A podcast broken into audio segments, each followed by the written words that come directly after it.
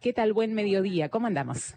Bien, hola, muy bien, muchas gracias. Bueno, hola de nuevo, ya habíamos hablado, así que bueno, un gusto, un gusto de nuevo tenerte por acá, querida Cori, para hablar de, de, estos temas, ¿no? Que tienen que ver con la tecnología en relación a la educación, la tecnología en relación a la animación, la investigación tecnológica, también, ¿no? Al servicio de, de la educación. Así que gracias por estar ahí.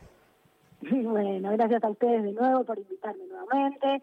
Y sí, este, la idea era contarles, me pidieron que, que les cuente, que les comparta un proyecto que habíamos iniciado en la Salle Florida. Sí. Eh, lo iniciamos eh, cerca de mitad de año, antes de llegar a mitad de año, mejor dicho, que se llama Plaza Tecnocultural, La Salle.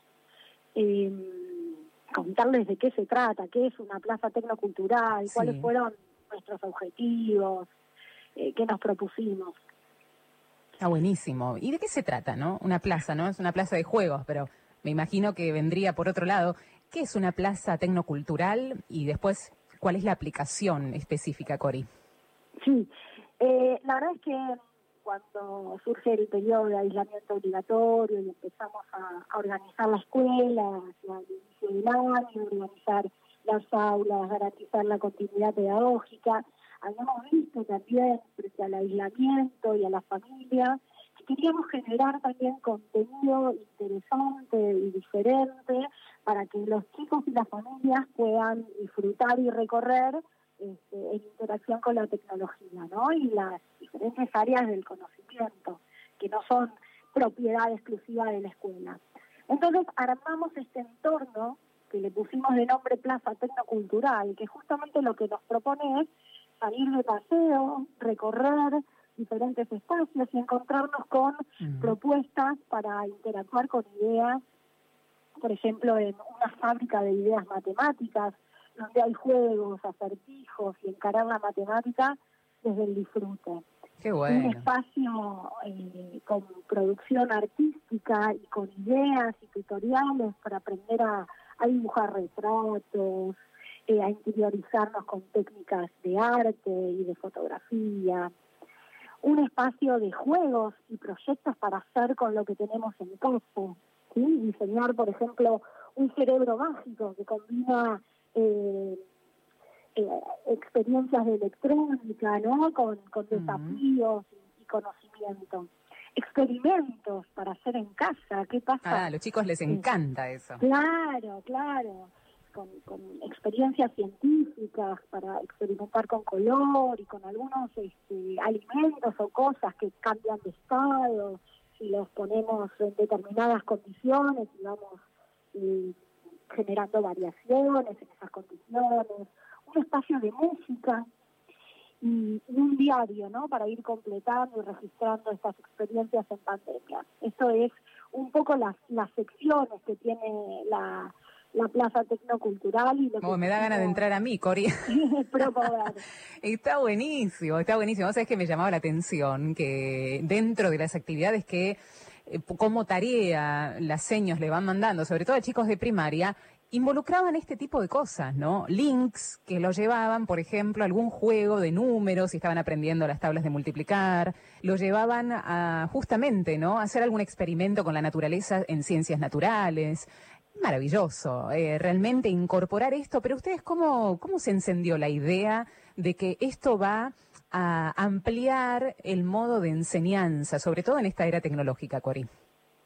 Bueno, la idea surge a partir de la inquietud de, un equipo docente. Hay, docentes muy inquietos, directivos, hay equipos directivos con muchas inquietudes y con muchas ganas de hacer y dar propuestas. Este, Estela Menéndez fue, ella es directora del, secundario técnico de la Salle Florida y fue una de las grandes promotoras de esta idea que, convocó y armamos un equipo, nos juntamos con con diferentes docentes que fueron convocados también para formar parte y desarrollar eh, las áreas que tiene esta plaza y nos entusiasmamos, este, somos todos muy, muy entusiastas y bueno, y le dimos, cada uno aportó su conocimiento y le fuimos dando vida a este, a este entorno, ¿no?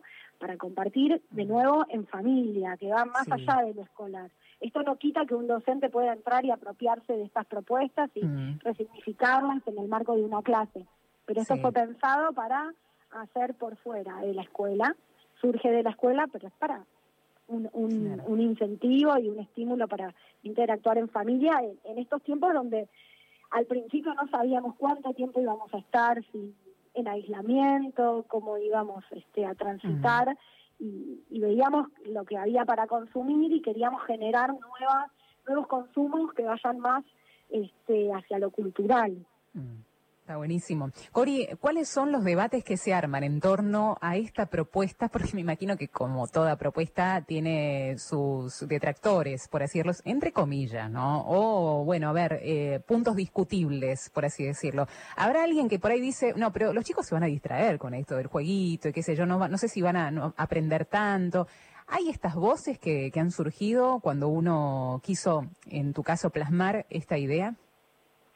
A ver, eh, se entiende eh, claramente que esto, a ver, también cuando decimos jueguitos, también hay que distinguir, ¿no? Lo que son los juegos serios, eh, que son juegos con, con, fines educativos, hay videojuegos para enseñar, para integrar al aprendizaje, y acá nos estamos refiriendo también a propuestas que tienen su, su digamos, como su arista lúdica, pero que no dejan de ser una, una propuesta cultural que viene a enriquecer y que viene a, enseñar otra manera de relacionarse con la tecnología, que va más allá del estímulo lúdico solamente, sino que además eh, nos propone algo más, ¿no? Una interacción, una propuesta que, nos deje algo interesante, que nos permita hacer algún aprendizaje, establecer alguna relación, generar hipótesis entre lo que se conoce y lo que se empieza a recorrer en este tipo de entornos. Claro, te lo pregunto, eh, no, no, no quise ponerte incómoda con la pregunta, pero lo hago porque sé que tengo pares, padres, madres, eh, que a propósito de estas actividades que te contaba, que mi hijo recibe también, ¿no? Decían, pero están jugando, ¿qué están haciendo? No están aprendiendo nada. Y mi hijo aprendió un montón de cosas a través de estos juegos, ¿no? Desde las tablas hasta mm, este, reglas ortográficas, a conocer de memoria ciertas cosas a través de una canción, bueno, eh, hay, hay personas que piensan eso, por eso te agradezco la explicación de que eso no es un jueguito, ¿no? No, no, no. Además quiero decirlo, que estas propuestas lúdicas están insertas en una secuencia didáctica que las contiene, que las integra, que les dan sentido. No es solamente juego a, este jueguito y listo, sino que esto eh, se entreteje con toda una propuesta que por ahí viene a ser una introducción el juego y después es retomado en un desarrollo posterior conceptual. Muchas veces el juego es parte de ese desarrollo conceptual y antes hubo toda una introducción a la temática. Muchas veces el juego viene a ser un cierre como corolario mm. de todo un proceso ¿sí? de enseñanza y de aprendizaje. Así es. ¿Qué mm, dicen los docentes al respecto de la propuesta? Porque me imagino que, mm, claro, han nacido de directivos y docentes, pero los que reciben esta propuesta como novedad, eh, mm, ¿ves que, que cuesta insertar esto o no se lo toman en forma bastante natural? A ver, vamos a diferenciar esta propuesta en particular, la plaza tecnocultural, no fue hecha, digamos, para los docentes, sí para las familias y la apropiación informal. Ahora, si vos te referís a una propuesta lúdica o a estrategias didácticas que incorporen una dimensión lúdica en el aprendizaje, hay docentes que, que lo, lo miran depende mucho de las características de cada docente y cómo ellos se sienten cómodos con, con, este tipo de clases. Hay docentes que se sienten más cómodos con con innovar, con salirse de, lo que están acostumbrados y hay docentes que les gusta caminar sobre lo seguro y que van dando pasos eh, de a poquito pequeños hasta llegar a, hacer disrupciones en sus clases. Entonces depende mucho del estilo de cada uno y con lo que cada una y cada uno se siente cómodo. Claro, tal cual. ¿Qué, llegó para quedarse, Cori, en este tiempo de virtualidad? ¿Qué, llegó en la enseñanza para quedarse? ¿no? Después me explicás qué es la tecnología educativa en, en general, ¿no? Pero, ¿qué llegó para quedarse de ahora en más después de todo este año donde los chicos, bueno, o la mayoría o algunos, eh, podríamos decir que no, pero la mayoría han, han mantenido contacto con sus escuelas a través de la virtualidad? La verdad es que hace años desde el rol de tecnóloga educativa en una escuela, yo y mis colegas que trabajan en lo mismo venimos eh, trabajando arduamente con los docentes para hacer una integración significativa de tecnología en las aulas. Y muchas veces hemos encontrado fuertes resistencias por, por el no encontrarle sentido ¿no? a esta dimensión de lo tecnológico en el aula donde toda la relación que prima es presencial. Pero justamente lo que nos trae esta, esta situación particular que nos presentó este año es esta idea de cuando nos encontramos presencialmente, este encuentro tiene que valer la pena.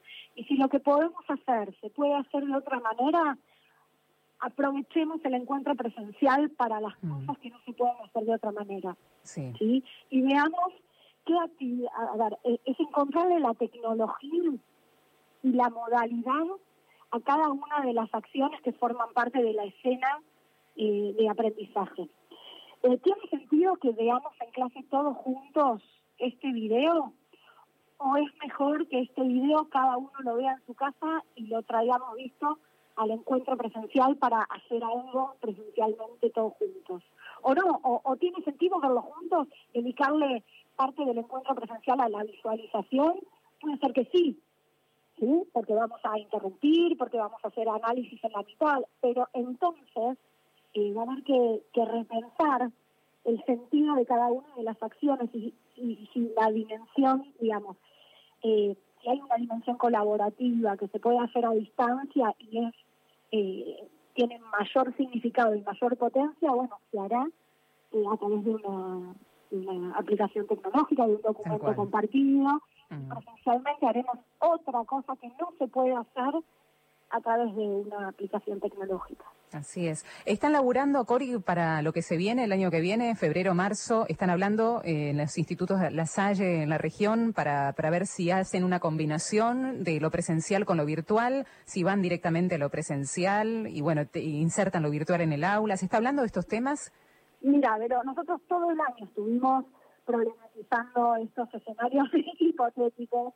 Nosotros a mitad de año hicimos una formación en lo que llamamos educación dual y aprendizaje mixto para prepararnos eh, en clave dual, eh, pensando que lo que se viene a hacer es una combinación de presencialidad con instancias este, en línea, con trabajo remoto, entonces no es algo nuevo, eh, es algo que ya se instaló a partir de todo lo que sucedió este año. Nosotros empezamos a mitad de año y nos estamos preparando.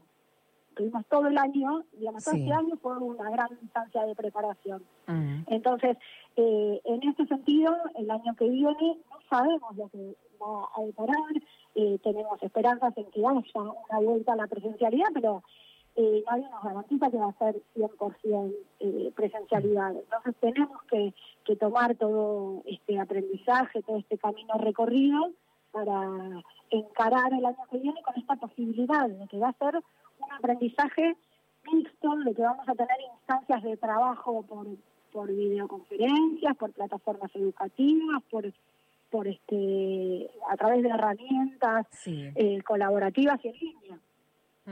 Está buenísimo. Y mm, te pregunto si mm, me encanta la especialidad, ¿no? Me encanta que está inserto también en el sistema educativo. Hay, hay muchos colegas tuyos que están insertos en las escuelas, pregunto, porque es la primera este, especialista en la cual, eh, bueno, Charlo, que está inserta en una institución, ¿no? Eh, quizás eh, habrá muchísimas, pero hay, hay muchos que se interesan por estos temas, toman esta carrera de tecnología educativa para laburar en las escuelas, Cori.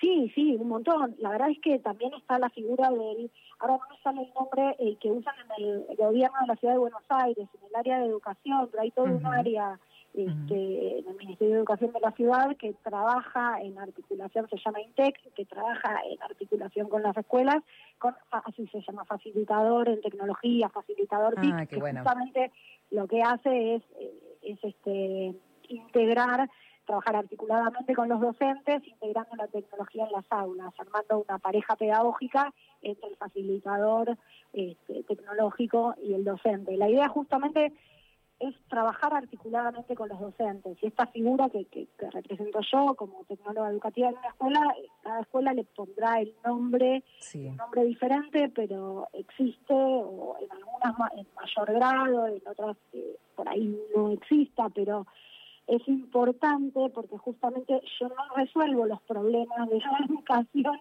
eh, en los docentes, sino que trabajo junto al docente para ayudarlo claro. a, construir y a pensar sus propuestas didácticas con tecnología. La tecnología no es a lo que se agrega al final del proyecto como un decorado, como un apéndice, sino que tiene que nacer con el mismo proyecto porque es un entramado, o sea, la sociedad de hoy es un gran entramado entre un montón de, áreas de, de saberes y de conocimiento y la dimensión tecnológica está y atraviesa todas las áreas del conocimiento. Así es. Bueno, gente que me está preguntando dónde ingreso a la Plaza Tecnológica para hacerlos eh, entretener y jugar y aprender a mis hijos. Si están preguntando por acá, si se puede dar en un ratito te pregunto, Cori. Pero antes quiero hacerte otra pregunta. ¿Qué hacemos con la brecha tecnológica? Porque se puso de manifiesto ¿eh? E, y lo charlamos también en el primer contacto que tuvimos en este programa. ¿Qué, ¿Qué hacemos a esta altura con la brecha tecnológica? Si el año que viene se proyecta hacer un mix entre lo presencial y lo virtual, y hay muchos pibes en la ciudad de Buenos Aires que todavía no toman contacto con la tecnología por causas bien sabidas. ¿Qué hacemos con esta brecha? A ver, yo entiendo que el gobierno de la nación está lanzando diferentes programas y proyectos este, de alcance nacional para mejorar, por un lado, la dotación tecnológica, por el otro lado, la formación y por el otro lado, que es una gran deuda, la conectividad. Sí. Eh, hay, hay cuestiones eh, que, que, dependen, eh, digamos, que quedan en la esfera del, gobierno de la nación y del Ministerio de Educación de la Nación, ¿no? Como garantizar la conectividad. Del lado nuestro nos queda adaptarnos a las situaciones particulares de cada una de, nuestras obras, de nuestras este, comunidades educativas y ver qué respuesta, qué solución se le pueda dar a cada una en función de las particularidades, ¿no? Sí, es cierto. Eh, ingresen donde Sí. Digo, lo cierto es que hoy también eh, a través de los dispositivos móviles se puede eh, facilitar contenido pensando alguna solución creativa y alguna manera de hacer llegar ese contenido, como por ejemplo vía, vía streaming, vía podcast, eh, vía radio digital, articulada con cuadernillos didácticos y, y cuestiones de esa manera, de, ese estilo. Hay que pensar, una vuelta de rosca hay que pensar, siempre hay una salida. Hay una salida siempre. Em, la plaza tecnocultural, hay gente que me pregunta dónde voy, dónde ingreso, ¿se puede ingresar fuera de la Salle? ¿Se puede? Sí, sí, sí, sí, ingresando a la página web del Instituto La Salle Florida, que es sí. ilasalle.com.ar, eh, ahí encuentran eh, la Plaza Tecnocultural. Está alojada en la web del Instituto La Salle Florida. Excelente. Y lasalle.com.ar, ahí la pueden ubicar, ¿eh? Ahí, la Plaza Tecnocultural. Gracias, Corina, por esta nueva charla. La verdad que siempre es muy rico hablar con vos. Bueno, gracias a ustedes nuevamente, Verónica. Un abrazo grande. ¿eh? Gracias.